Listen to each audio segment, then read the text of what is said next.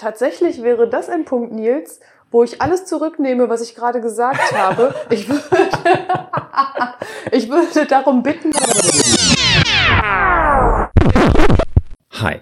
Im zweiten Teil des Interviews mit Dr. Christine Flassbeck geht es um die Kommunikation, die wir selbst mit uns führen, um soziale Medien als Kommunikationsraum und darum, was sich Christine als Kommunikationstrainerin wünscht, wie Kommunikation idealerweise aussehen und gestaltet werden sollte. Viel Spaß beim Zuhören.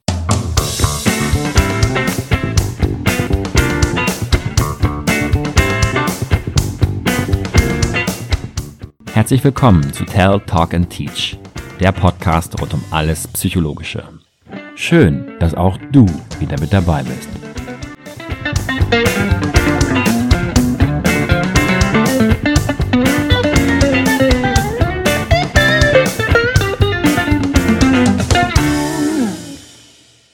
Jetzt haben wir viel gesprochen über die Kommunikation mit anderen Menschen, auch gerade im, im Jobkontext. Jetzt kann man natürlich auch mit sich selber kommunizieren.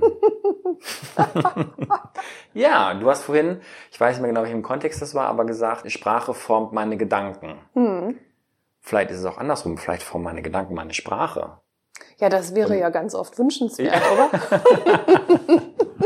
weiß ich nicht, müsste ich mal drüber nachdenken. Aber klar, man führt ja auch oftmals so einen inneren Dialog mit sich selbst. Oder man redet sich Dinge ein, im Positiven wie im Schlechten. Ja, natürlich. Hast du da, oder ist das auch manchmal Inhalt von deinen Coachings oder von deinen Trainings? Ja, indirekt eigentlich könnte ich jetzt sagen. Ne? Das läuft dann nicht unter dem Label Kommunikation, mhm. aber das hat zum Beispiel etwas damit zu tun, was sind meine Ansichten, meine sogenannten Glaubenssätze über bestimmte mhm. Themen. Und das sind ja ja, so Leitfäden kann man sagen, Denkschemata, die uns dann in unserem weiteren Tun auch leiten. Und es gibt Leute, die haben diese Glaubenssätze, die formulieren sie dann auch an sich selbst, so als Bedingung. Ich muss ja erst zum Beispiel hier heute acht Stunden gearbeitet haben, erst dann darf ich zum Sport gehen. Ne? Um, könnten auch erst morgens zum Sport gehen und dann noch acht Stunden arbeiten, wenn dann noch Zeit ist. Also erst die Arbeit, dann das Vergnügen, ne, ist so dieser einfache Satz, der dahinter steckt. Du musst erst das machen, dann darfst du das. Und das sind dann auch so Sätze, die sie kommunikativ weitergeben an ihre Teams zum Beispiel. Ne? Also es wird erst das und das fertig gemacht und wenn das bis heute Nacht dauert und erst dann könnt ihr Feierabend machen ne? und erst dann könnt ihr äh, privat hier rumschnacken oder sonst was. Das heißt, das hat schon ganz viel nur mit dem Individuum an sich zu tun, mit dem einzelnen Menschen, was er so denkt und wie er vielleicht dann auch mit sich selbst in den Dialog tritt, kann man sagen. Und eine andere Form ähm, des Selbstgesprächs ist natürlich auch das Schreiben. Also man kann sich ja selbst auch seine Gedanken sortieren, indem man so eine Form von Tagebuch schreibt ne? Mhm. oder Ziele formuliert. Da mal Gedankenklarheit auch reinbringt. Das Schreiben sortiert oft die Gedanken oder mhm. während des Schreibprozesses geht den Leuten hier und da dann ein Licht auf, ne? Und sie können sich das von der Seele schreiben, nochmal reflektieren und gewinnen dadurch Klarheit. Und ähm, was ich vorhin so scherzhaft meinte, ne, es ist schöner, wenn einige erst denken und dann reden oder für uns selbst auch manchmal, ist aber auch andersrum genauso interessant. Während des Sprechens, so wie wir das jetzt machen, entwickeln sich ja dann auch wieder Gedanken. Ne? Und manchmal hört man sich selbst sprechen und äh, während man es sagt, denkt man, ach hups, jetzt habe ich das doch gesagt oder ähm, wie komme ich da wieder raus oder wie entwickle ich daraus etwas anderes. Das ist dann etwas, ne, so wie jetzt ein freier Dialog ohne Skript, wo man dann merkt, man kommt von einem Thema zum nächsten. Das hätte man gar nicht gedacht vielleicht vorhin, dass man über so etwas spricht, was dann ja auch im Grunde ähm, mit einem alleine passieren könnte. Ne? Also Menschen sprechen ja durchaus auch mit sich selbst. Ne? Es gibt Menschen, die sind äh, sehr einsam aber äh, unterhalten sich mit sich alleine und auch das ist ja völlig d'accord, um die Gedanken zu sortieren oder auch um mit der Einsamkeit anders umzugehen. Warum nicht mit sich in ein Selbstgespräch treten, um dort Klarheit entstehen zu lassen? Ja. Das hat ja nichts mit Verrücktheit zu tun. Und äh, wenn es einer so nennen möchte, dann würde ich sagen, wir begrüßen diese Form von Verrücktheit. ja, sie ist hilfreich. Genau, weil es eben viele positive Aspekte mit ja. sich bringt. Ne? Was noch, was mir gerade noch einfällt, ist, wo du sagst, ähm, macht man sowas mit Menschen, wenn es um Selbstgespräche geht, fällt mir natürlich auch noch dieses innere Team ein, ne? das Konzept des inneren Teams nach Schulz von Thun auch, wo man ja sagt, du hast verschiedene Stimmen in dir drin ne? zu bestimmten Themen. Das ist auch eine Methode, die ich manchmal mitgebe und sage, wenn die Leute sich nicht entscheiden können, ne? wenn du so Themen hast und du bist so hin und her gerissen, dass man mal darauf achtet, was sind denn das für Stimmen, die da in dir drin laut werden? Das sind im Grunde ja auch verschiedene Sätze, die wir vielleicht mal als Kind mitbekommen haben oder durch unsere Sozialisation, Erziehung. So Denkschemata, die sich über die Jahre gebildet haben. Und dass man dann manchmal merkt, okay, in mir drin ruft irgendwie eine Stimme, jetzt, wenn wir mal an einen neuen Job denken, so, ja, auf jeden Fall, ich will mich weiterentwickeln. Und äh, dann ist eine Stimme da, die sagt, oh Gott, oh Gott, schaffe ich das überhaupt? Bin ich dem denn gewachsen? Und dann ist da vielleicht ein Buchhalter, der sagt, doch, es wird jetzt mal Zeit, du verdienst da so und so viel und deine Altersvorsorge sieht ja auch nicht so rosig aus dass man dann dadurch merkt, indem man reflektiert, was für Stimmen in einem drin so rumtoben, wie man zu bestimmten Themen auch steht. Ne? Mhm. Das ist auch eine Form von Selbstkommunikation, kann ja, man sagen. Ja. Dieses bewusste Hinhören dann ja. auch ne? und wahrnehmen. Ja, auch da wieder einen Raum aufmachen tatsächlich, ne? dass diese Stimmen überhaupt zutage treten können, sie zu hören und dann drüber nachzudenken und dann, ich weiß nicht, in dem Konzept spricht man dann auch mit den Stimmen also man selber oder hört man nur wirklich, hört man ihm nur zu, ohne ja. dass man in einen Dialog tritt? Ja, ja. Also eigentlich versuchst du nur erstmal herauszufinden, was sind das für Stimmen? Ne? Also was mhm. sagen diese inneren Teammitglieder, sagt man ja, was mhm. sagen die?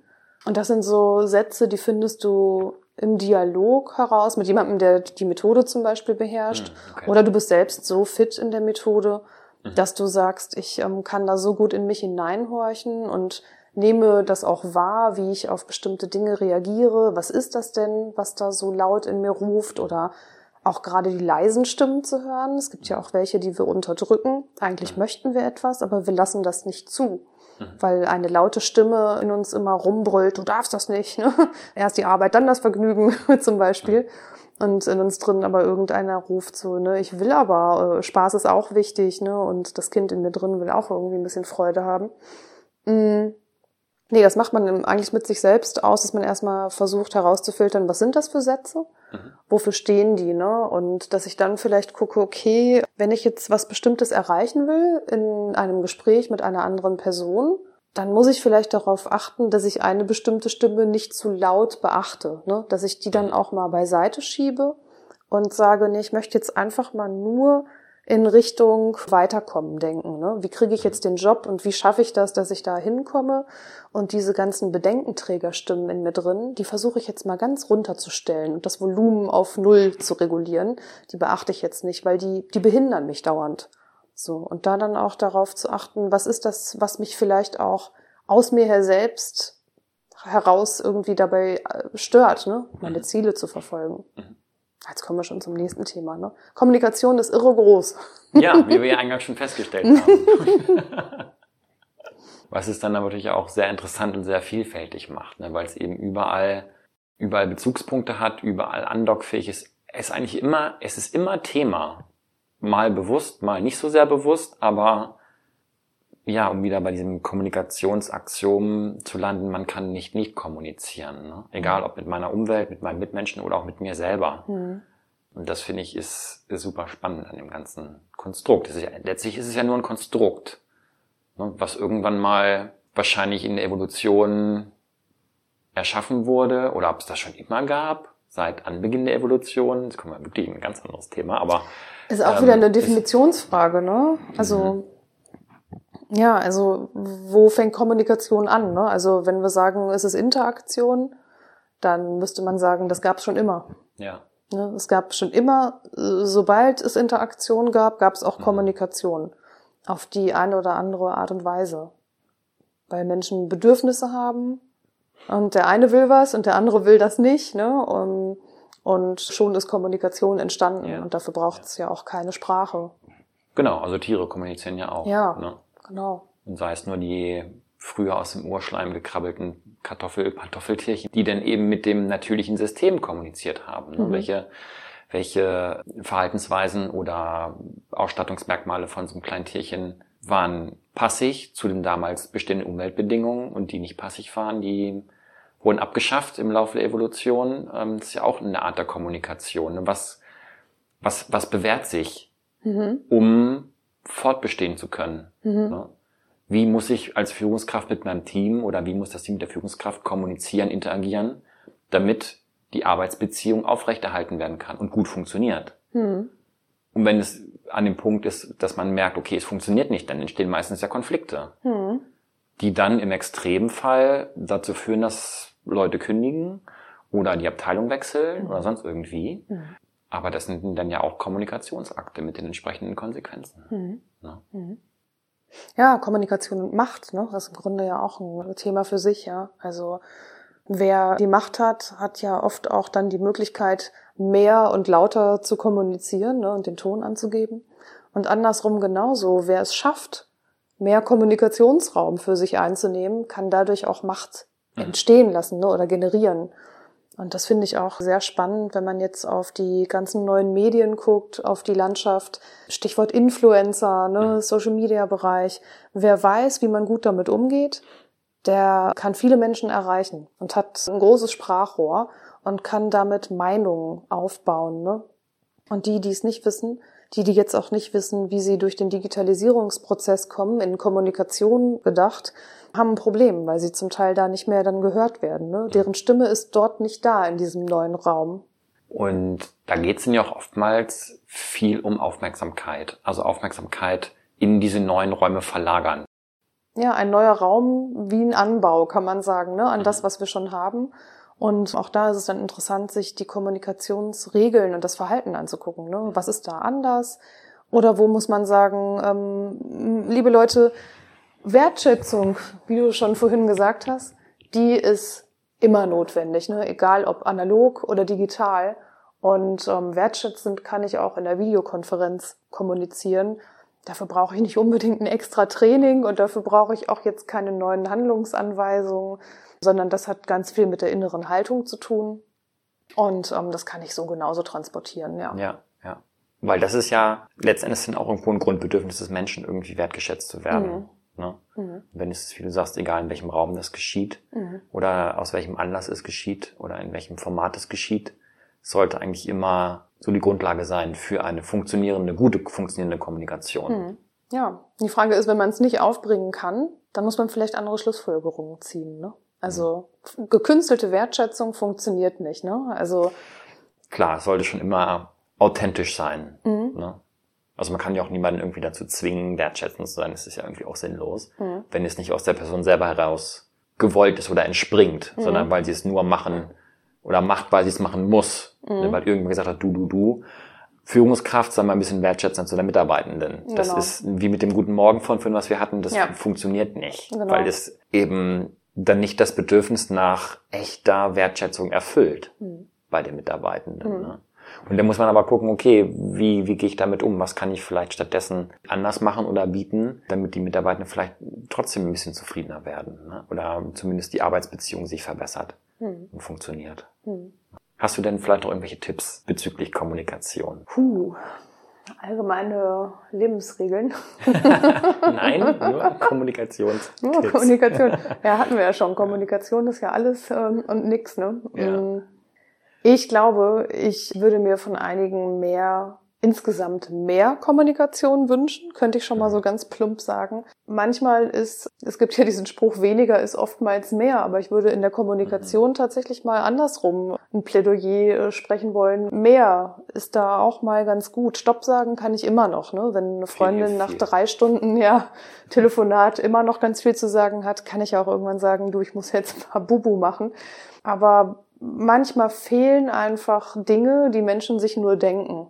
Und da tut ein Satz mehr ganz gut, ne? dass man nochmal sagt, warum habe ich das eigentlich so gemacht? Ne? Oder warum habe ich jetzt das gerade nicht so gemacht? Ne? Warum bin ich an deinem Büro vorbeigehuscht und habe nicht guten Morgen getrellert, weil ich gerade einfach ganz viel zu tun habe? Und wenn dieser Nebensatz kommt und der andere das weiß, das entspannt die Lage einfach. Ne? Und was ich mir auch wünschen würde, ist bei einigen mehr Mut zu Konfliktkommunikation. Ja, also Konflikte sind nichts Schlechtes, sondern Konflikte sind einfach unterschiedliche Ansichten, verschiedene Zielvorstellungen, die da aufeinandertreffen, vielleicht auch Missverständnisse.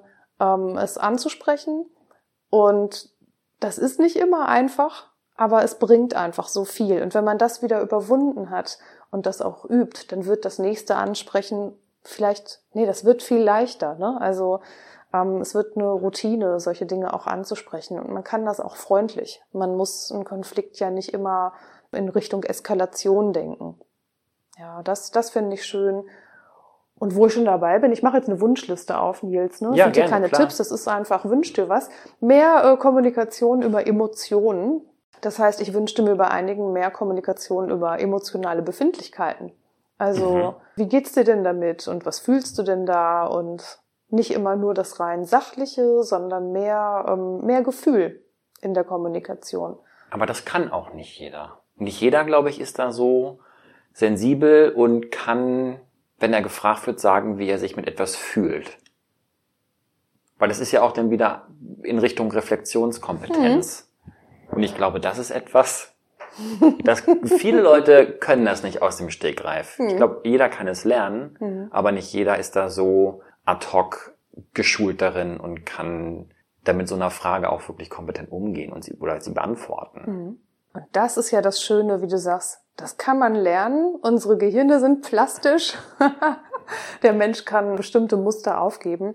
Und es ist nicht nur das Denken, was relevant ist und das Handeln, sondern einfach auch das Fühlen. Ne? Wir haben diesen berühmten Dreisatz ja immer Denken, Fühlen und Handeln in der Psychologie. Und das kann wirklich mehr beachtet werden, weil es so viel deeskaliert. Schon von vornherein. Wenn die Menschen voneinander wissen, wie es ihnen geht und was da auch ihre Beweggründe sind, dann verstehen wir uns viel besser. Ne? Und wer das offen sagt und andere auch daran teilhaben lässt, auch wenn es einmal eben nicht so gut geht, gerade dann vielleicht, ne? dann ähm, sind die Beziehungsverhältnisse klar und ich kann auch dann andere Verhaltensweisen viel klarer deuten. Dann nehme ich dem anderen das nicht krumm, sondern weiß ich, da ist gerade was los, ne? Dem geht's vielleicht gerade nicht so gut. Oder sie hat gerade irre viel Stress und da äh, weiß ich das dann auch zu interpretieren, wenn dann kein äh, guten Morgen kommt oder wenn sie nicht mit essen gehen will oder so etwas. Das macht vieles leichter. Genau. Und daher kann man sowas ja auch wunderbar trainieren und sagen, man macht mal eine Schulung dazu oder ein Coaching. Man geht das mal an und reflektiert, dass man mehr Leichtigkeit im Umgang mit Kommunikation hat. Ne? Also weniger Gedankensperre, sondern einfach mehr mit Leichtigkeit tun und sagen, was man denkt und fühlt. Mhm. Hm. Ja, finde ich einen schönen Ansatz. Hm. Ich auch. Christine, vielleicht zum Abschluss folgendes Gedankenspiel. Stell dir vor, du stehst auf einem Berg ganz oben und die ganze Welt hört dir zu. Was würdest du sagen? Ich würde sagen, kommt alle rauf. Denn hier oben hat man eine Spitzenaussicht. War es das, was du hören wolltest? Völlig frei. Ich bin da völlig erwartungsfrei rangegangen. Naja, herrlich. Ja, es hat so was Prophetisches, ne? Wer oben auf dem Berg steht ähm, Ja, genau. und alle Menschen hören mir zu. Tatsächlich wäre das ein Punkt, Nils, wo ich alles zurücknehme, was ich gerade gesagt habe. Ich würde, ich würde darum bitten, mich zurückziehen zu dürfen, um etwas vorzubereiten, was ich dann allen Okay. Menschen sagen kann. Mm.